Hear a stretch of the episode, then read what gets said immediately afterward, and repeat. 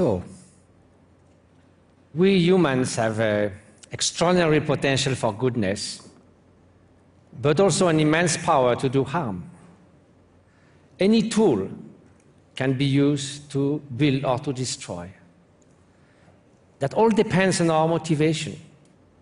Therefore, it is all the more important to foster an altruistic motivation rather than a selfish one. So now we indeed are facing many challenges in our times. Those could be personal challenges. Our own mind can be our best friend or our worst enemy.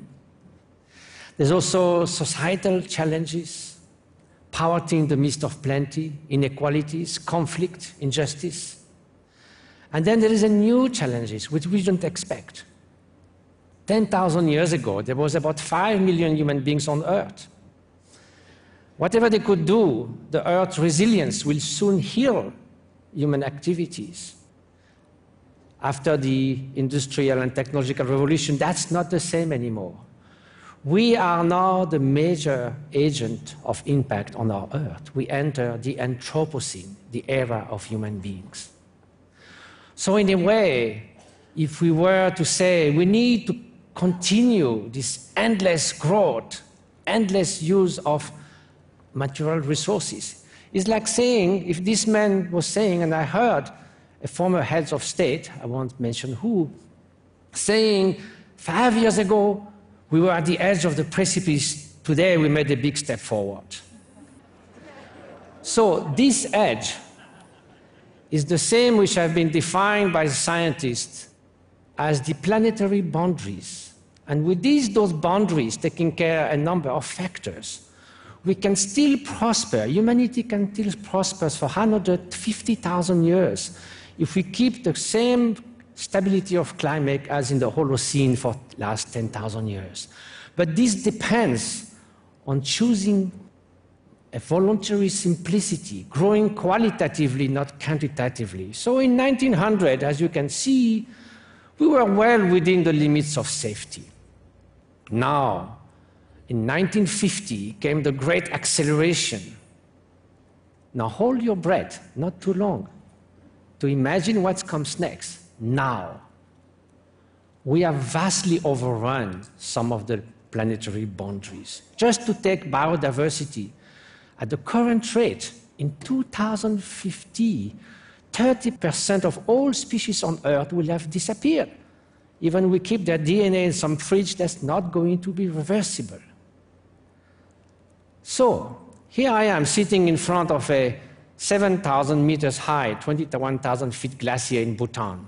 The third pole, 2,000 glaciers are melting fast, faster than the Arctic. So, what can we do in that situation? Well,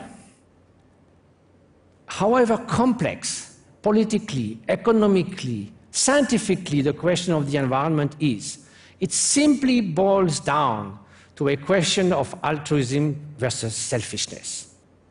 I'm a Marxist of the Groucho tendency. Groucho Marx said, Why should I care for future generations? What did they do for me?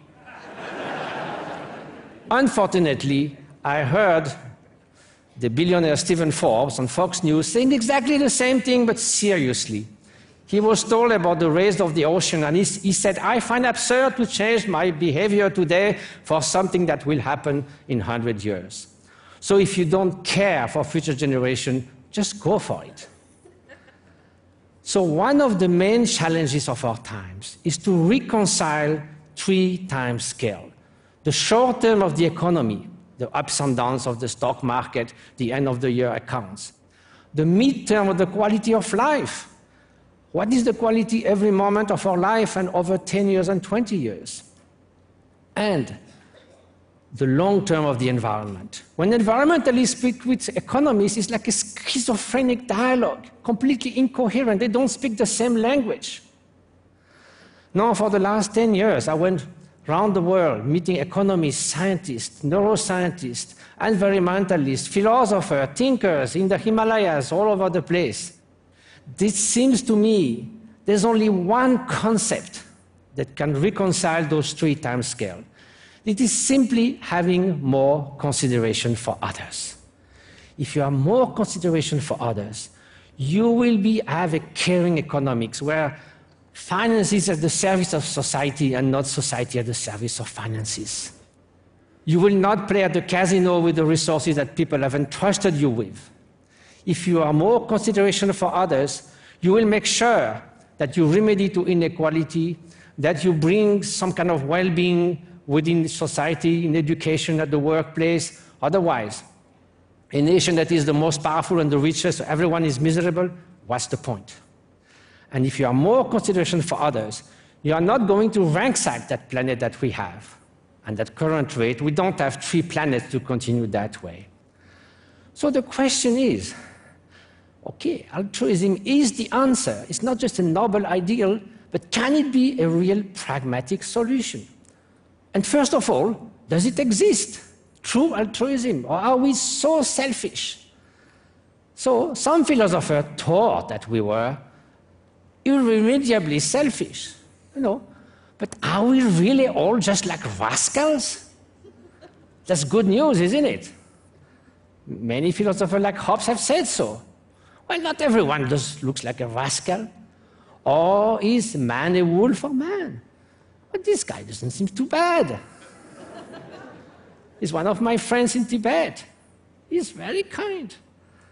So now, we love cooperation. There's no greater joy than work together, isn't it? And then not only humans. Then, of course, there's the struggle for life, the survival of the fittest, social Darwinism.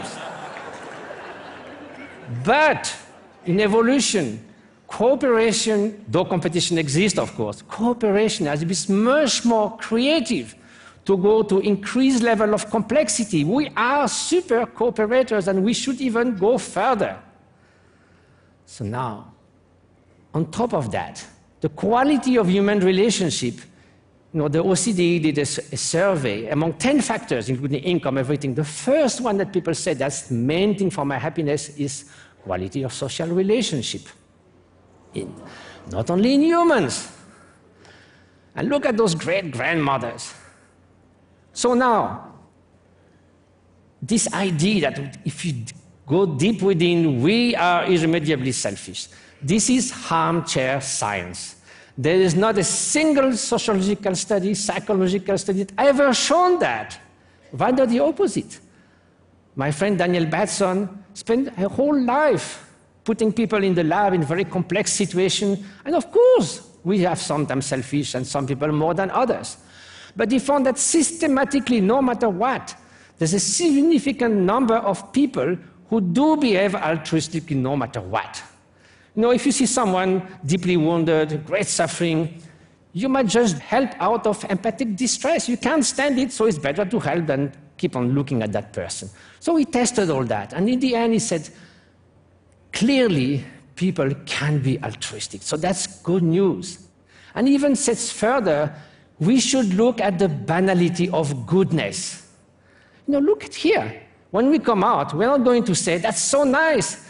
There was no fist fight while those monks were speaking about altruism. No, we expect that, isn't it? If there was a fist fight, we will speak of that for months. So the banality of goodness is something that doesn't attract your attention, but it exists. Now, look at this. Okay, so some psychologists said, when I tell them I run 140 humanitarian projects in the Himalayas, that gives me so much joy. They say, oh, I see, you work for the warm glow. This is not altruistic, you just feel good. You think this guy when he jumped in front of the train, he thought, I'm going to feel so good when this is over. but that's not the end of it. They say, well, but when you interviewed him, he said, I had no choice. I had to jump, of course. He said, he had no choice. Automatic behavior is neither selfish nor altruistic. No choice. Well, of course, this guy is not going to think for half an hour, should I give my hand, not give my hand? He does it. There is a choice, but it's obvious, it's immediate. And then also there, he had a choice.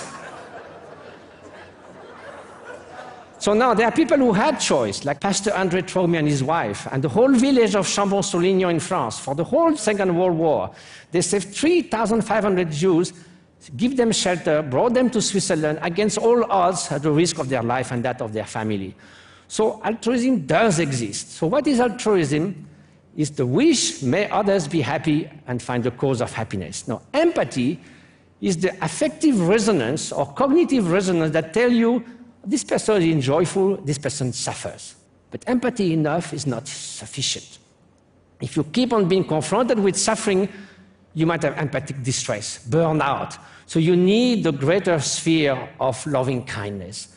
With Tania Singer at the Max Planck Institute of Leipzig, we showed that the brain network for empathy and loving kindness are different. Now, that's all well done, so we got that from evolution through maternal care, parental love, but we need to extend that and can be extended even to other species.